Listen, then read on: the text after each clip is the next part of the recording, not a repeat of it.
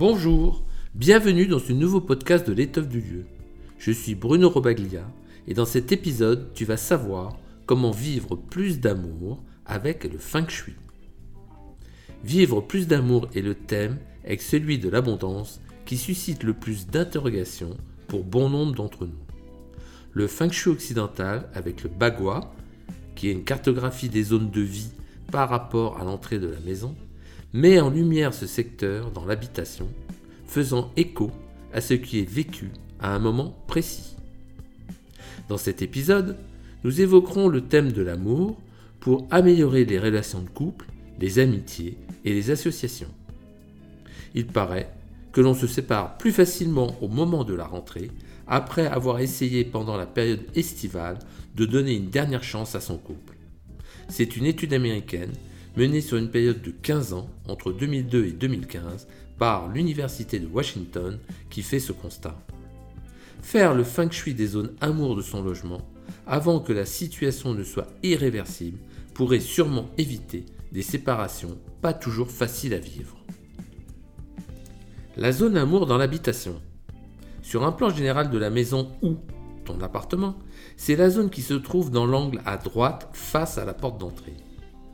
Elle illustre notre relation à l'amour, aux amitiés sincères, au couple, à l'envie d'être à deux quand on est célibataire et aux associations qui peuvent être professionnelles aussi. Cette zone touche de près notre monde émotionnel où s'exprime la tendresse, l'empathie et les sentiments authentiques. C'est la zone miroir de nous-mêmes par excellence qui nous relie à l'autre dans l'accueil et dans l'expression juste de nos sentiments. Transformer et aménager avec conscience cette zone peut déclencher une métamorphose du vécu qui est unique selon le rythme de chacun. Privilégier l'aménagement de la chambre. L'aménagement de la chambre, et en particulier celui de la zone amour, est à concevoir comme un espace inspirant et apaisant. C'est la solution idéale pour les personnes qui veulent sortir de la solitude, même si elle est présente de longue date selon la situation relationnelle de chacun, en couple depuis longtemps ou récemment, célibataire avec l'envie d'en changer, les aménagements de cette zone, générale et par pièce, sont à adapter avec le choix des couleurs, de la décoration et des symboliques mises en place. Trois éléments à éviter. Évitez absolument d'y placer un cactus, trop piquant pour une relation sereine, une poubelle ou le panier de linge sale, bien sûr trois couleurs à éviter en total look. Le noir, le gris anthracite et le blanc immaculé ne sont pas propices à stimuler des relations douces et sereines. Le mental et l'organisation sont mis en avant, ce qui n'est pas vraiment souhaité. Le carnet Être en amour avec le feng shui.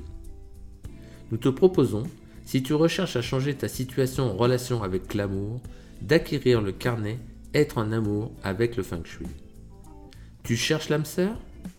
Tu veux créer du renouveau pour ton couple ou améliorer tes relations avec tes collaborateurs et ou tes amis? Ta situation amoureuse est inconfortable depuis trop longtemps? Ce carnet t'accompagne pour modifier ce que tu ne veux plus vivre. Si cela t'intéresse, tu le trouveras sur la page d'accueil du blog de l'étoffe du lieu, domaine-maison.com.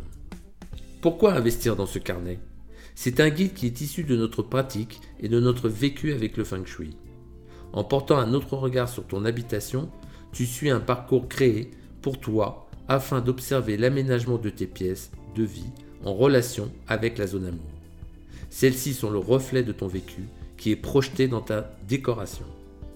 Tu prends le temps de faire ensuite les changements désirés à ton rythme pour faire bouger ta situation. Je te remercie de ton écoute si cela t'a plu, laisse-moi une note et un avis juste en dessous ou rends-moi visite sur le blog de l'étoffe du lieu domaine-maison.com où un cadeau t'attend, un petit guide ludique pour mieux connaître ton habitat. A très bientôt pour un nouvel épisode. Ciao